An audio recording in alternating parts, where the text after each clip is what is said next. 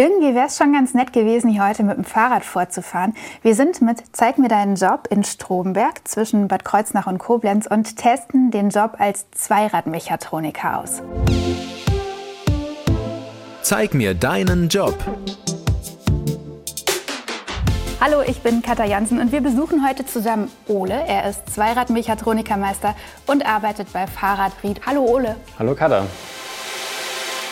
So, wir sind in den Laden reingekommen und stehen schon mitten in der Werkstatt. Das heißt, euer Kunde landet eigentlich auch direkt hier, wenn du am Fahrrad schraubst. Genau, das geht erst danach dann in den Verkaufsraum, ist direkt erstmal in der Werkstatt. Oft wird ja dann auch ein defektes Fahrrad mitgebracht und dann ist er natürlich direkt richtig. Wie groß ist der Laden ungefähr? 200 Quadratmeter ungefähr. Okay, und der obere Teil Werkstatt, das ist vielleicht ja, nicht ganz ein Drittel. Wandern wir mal runter in den Verkauf. Genau, auf der linken Seite haben wir direkt unsere Rennradecke.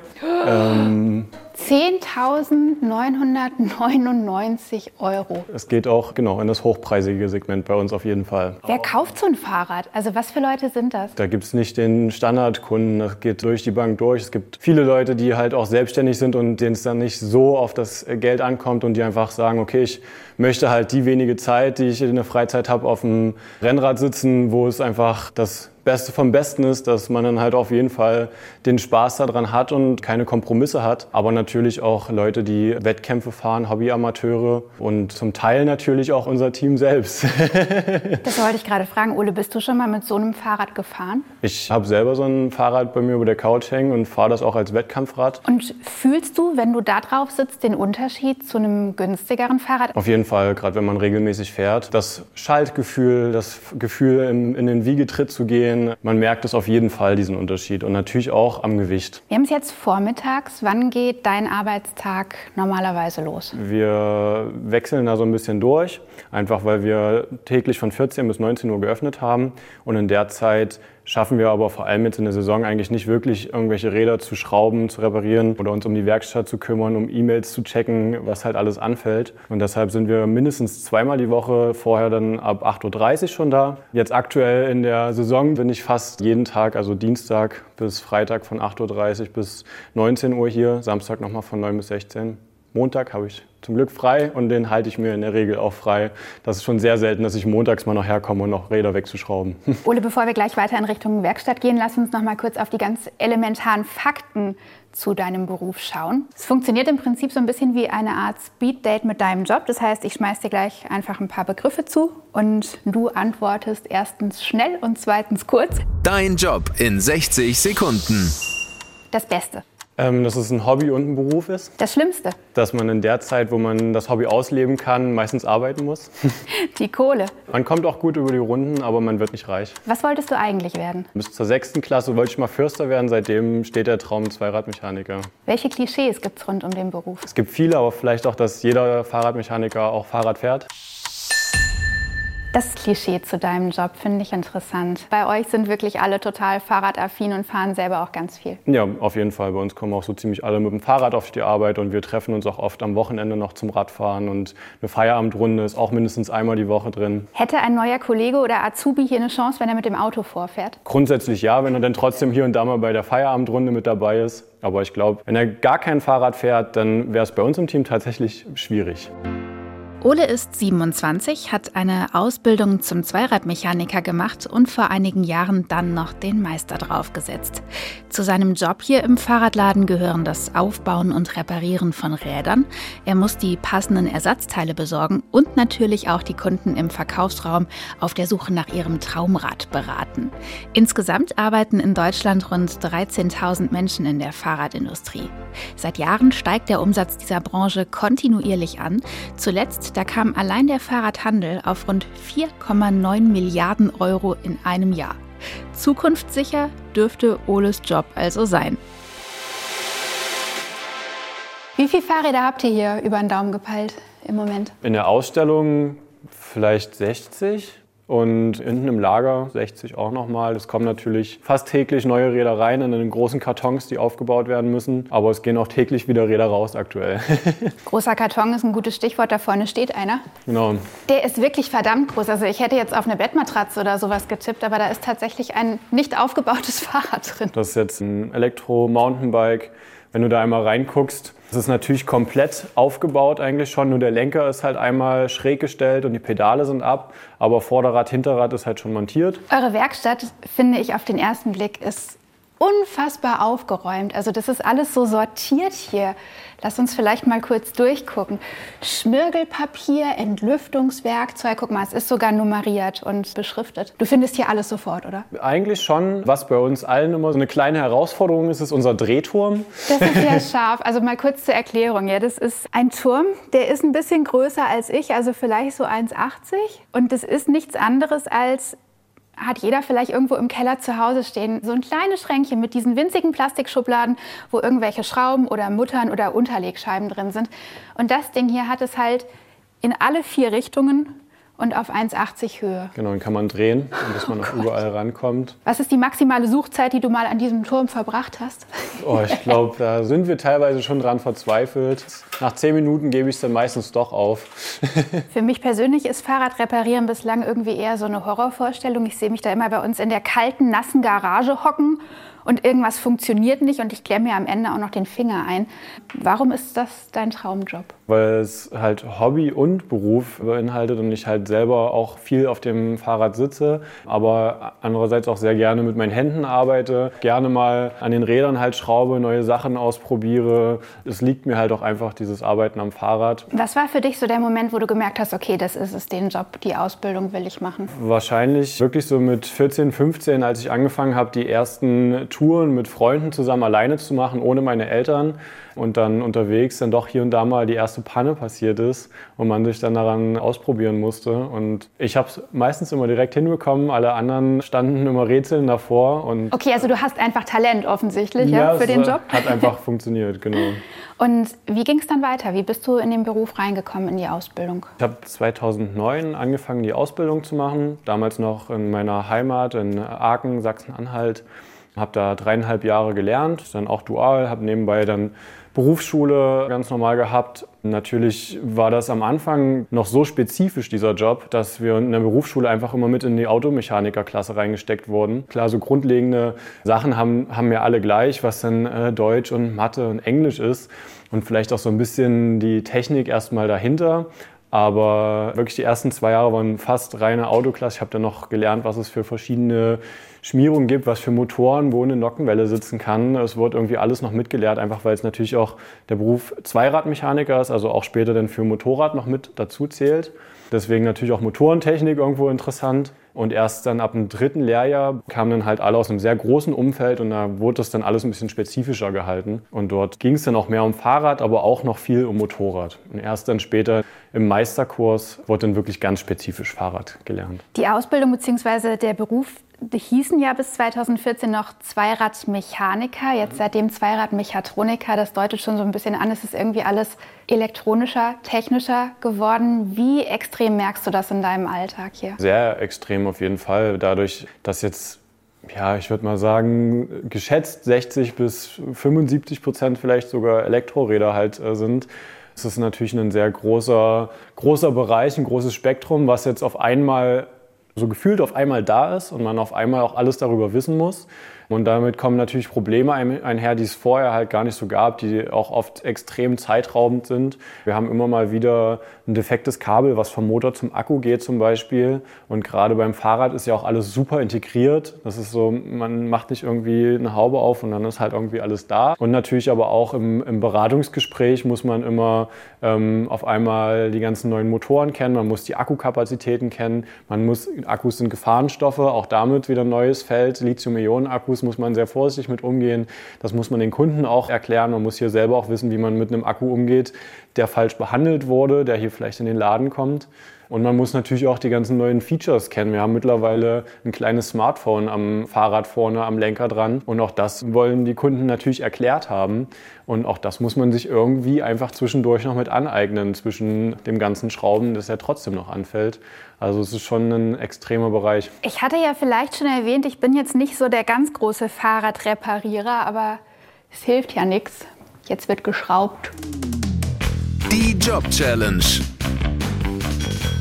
Ole, wir wollen den Job ja wirklich immer selbst bis aufs Blut spüren und erleben und eigentlich genau das machen, von dem du sagst, boah, das ist die Hölle, das ist das Allerschlimmste, Ätzendste, Anstrengendste in diesem Job. Was wäre das für dich vom Gefühl her? Ähm, ja, am anstrengendsten ist tatsächlich, ähm, die passenden Teile rauszusuchen, wenn was defekt ist und dabei zu berücksichtigen, was für einen Standard äh, verbaut ist. Das geht von Federgabeln, Bremsen, Einbaubreiten vom Hinterrad. Ähm, da gibt es einfach so viele verschiedene Maße und Hersteller, dass man da schnell den Überblick verliert.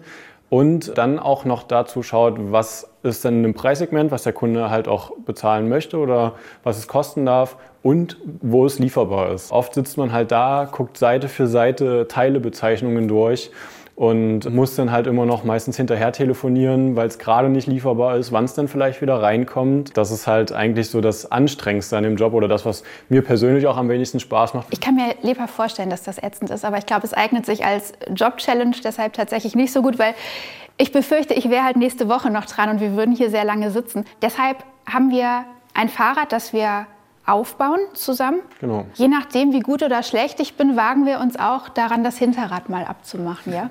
Das gehört beim Aufbau sowieso dazu. Das holen wir jetzt einfach mal raus Okay. und äh, fangen an, das dann so weit aufzubauen, dass wir es dann verkaufen können. Einmal am Hinterrad greifen und das nach oben ziehen. Genau. Das ist zum Glück eins der leichteren Elektroräder. Ach, das ist aber schön. Dann spanne ich das erstmal in unseren Montageständer ein. Wie viel Kilo waren das jetzt? Ja, das wiegt so um die 21 Kilo. Das ist eins der hochpreisigeren Modelle von Santa Cruz. Die haben halt einen kompletten Carbonrahmen. Dadurch wird es einfach ein bisschen leichter. Ähm, genau, als erstes müssen wir den Lenker quasi gerade stellen. Ich schalte schon mal. Einmal quasi hier das komplett abschrauben, damit wir hier die Folie darunter noch abbekommen. So, also Imbusschlüssel, ja. Genau, einfach. Man macht 80 Prozent mittlerweile an den Fahrrädern mit Imbusschlüsseln. Damit kommt man mittlerweile sehr weit. Oh, das sind aber lange Schrauben, das dauert eine ganze Weile. Warum nimmst du keinen Akkuschrauber? Wir haben da einen Carbonlenker und da schraube ich lieber von Hand dran, einfach weil man mit so einem Akkuschrauber das schnell mal zu fest macht und das Material vielleicht beschädigt. Das ist jetzt einmal erstmal so gut vormontiert, den Rest können wir dann später noch weitermachen. Ansonsten habe ich quasi so ein bisschen ein Konzept, wie ich so ein Rad aufbaue. Ich fange dann eigentlich von hinten an und arbeite mich so nach vorne durch. Den Vorbau oder Lenker mache ich nur am Anfang, dass ich hier halt mich da nicht ein bisschen behindere. Das heißt, wir können eigentlich direkt schon mal zusammen das Hinterrad ausbauen. Ich denke, Juhu. das äh, packst du auch. Das ist so genau das, wo ich mich normalerweise niemals dran wagen würde, weil ich finde, ein Vorderrad, vor allem wenn es ein Schnellspanner ist, das ist irgendwie noch logisch nachvollziehbar, was da passiert, aber hinten ist so viel los. Ja, aber es ist, wenn man es einmal weiß, ist es auch nicht so schwierig. Gut, ähm, ich habe es jetzt quasi schon in den, in den schnellsten Gang gestellt. Das ist immer relativ sinnvoll. Dann kannst du jetzt einmal das Schaltwerk, ich zeige es einmal, nach unten drücken. Der kleinste Gang ist das kleinste Ritzel, also Genau. das heißt, die Kette da, wo am wenigsten drunter liegt, Genau. hinschieben. Dann kannst es okay. Mhm. einmal so rumdrücken und dann gibt es hier so einen kleinen Stift, der hilft einem so ein bisschen. Den kann man reindrücken und dann bleibt das halt schon so. Ah. Und dann lässt es sich schon mal viel leichter montieren. Das kannst du einmal. Okay, also einmal runterklappen. Perfekt. Und jetzt kann ich loslassen. Jetzt kannst du einfach loslassen. Jetzt kannst du auf die andere Seite gehen. Das kannst du jetzt einfach aufdrehen, links rum einfach drehen. Und dann kann man die. Ich krieg's nicht auf. Gott sei Dank, wenigstens drehst du in die gleiche Richtung. Das wäre jetzt gerade ehrlich gesagt meine große Sorge. Ich habe es mal gelöst. Danke.